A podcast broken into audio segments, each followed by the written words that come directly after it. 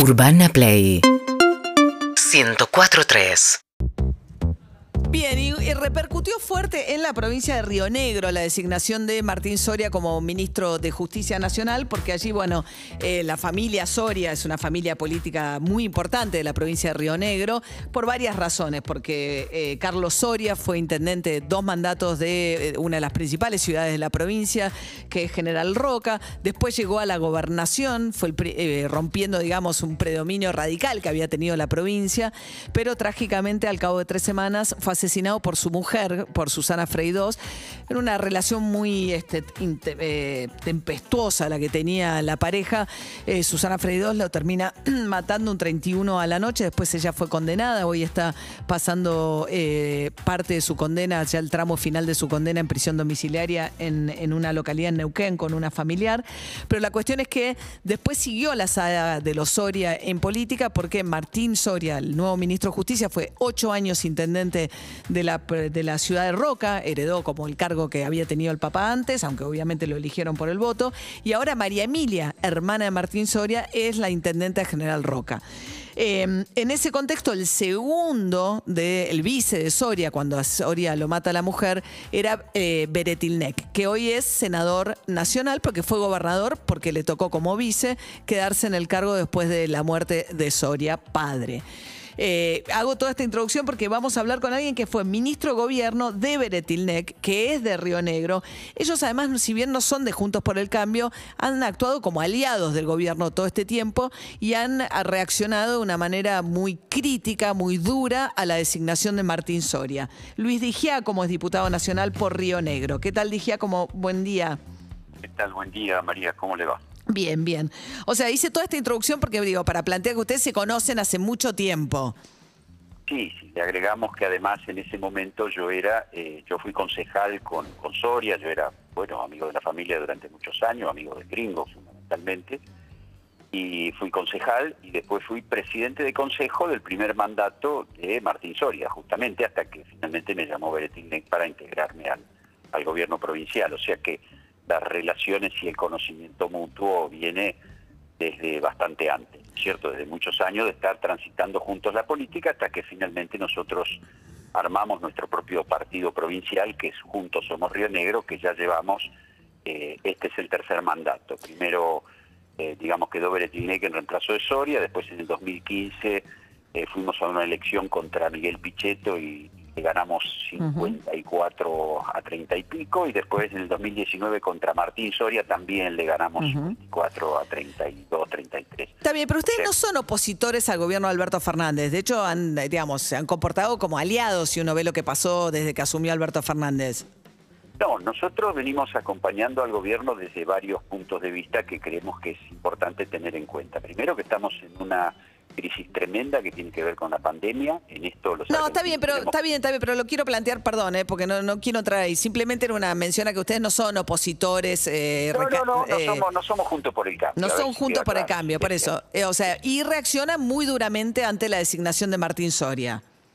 Sí, hasta ahora eh, en el área que habíamos tenido profundo desacuerdo con el gobierno nacional fue con el área de Sabina Frederick, ¿no es cierto? Que nosotros consideramos que lamentablemente está jugando un triste papel en toda la situación de Mascardi y demás.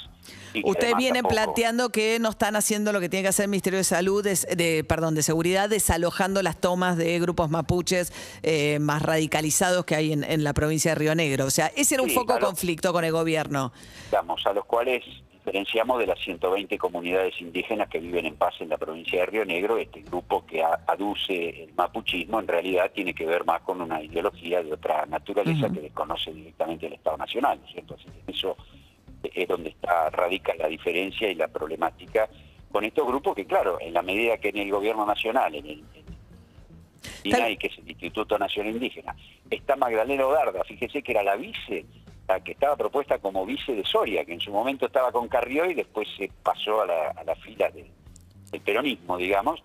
Y, ellos, bueno, no solo no están trabajando, sino no están trabajando contra, sino que están alentando todo este tipo de tomas, como lo demostraron funcionarios que ya tenía, ¿no? O sea, ustedes ya desde Río Negro habían tenido una diferencia por este tema, pero ahora surge una diferencia más fuerte a partir de la designación de Martín Soria. ¿Por qué? O sea, porque estaba leyendo eh, Beretilnek, el, el ex gobernador, actual senador, decía, hay que controlarlo día a día. O sea, suena una cosa como inquietante, una personalidad, digo, si hay alguien a quien controlar día a día, ¿qué quiere decir eso?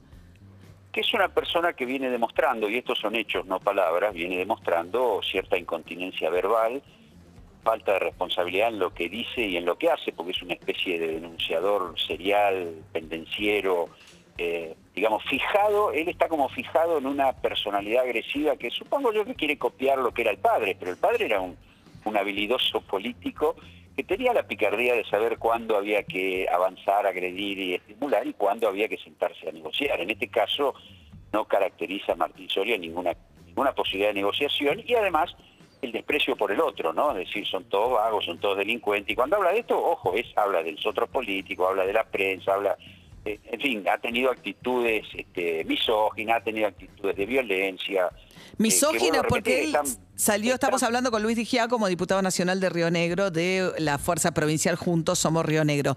Pero dice, diputado, eh, misógina, porque él ayer dijo que, que, o sea, una de las banderas que levantó es la lucha contra la violencia de género y dice que le va a ir a reclamar a la Corte Suprema de Justicia de la Nación qué están haciendo o qué posición tienen sobre la violencia de género. Bueno, con respecto a eso yo tengo mis profundas dudas. Nosotros, yo soy de General Roca, vivimos en la ciudad, sabemos de, ciertas situaciones. Por supuesto yo no voy a mezclar lo personal ni voy a entrar en, las cuestiones que él lo ha hecho habitualmente, pero nos tendrá que demostrar en todo caso que ha cambiado también en ese sentido, así como ha cambiado en que él se, se ha manifestado permanentemente, digamos, como no kirchnerista y ahora parece como un frío defensor de, las situaciones que tienen que ver fundamentalmente con, involucran a la vicepresidenta, ¿no es cierto? Que, ojo, la mencionó él, no la estamos mencionando nosotros.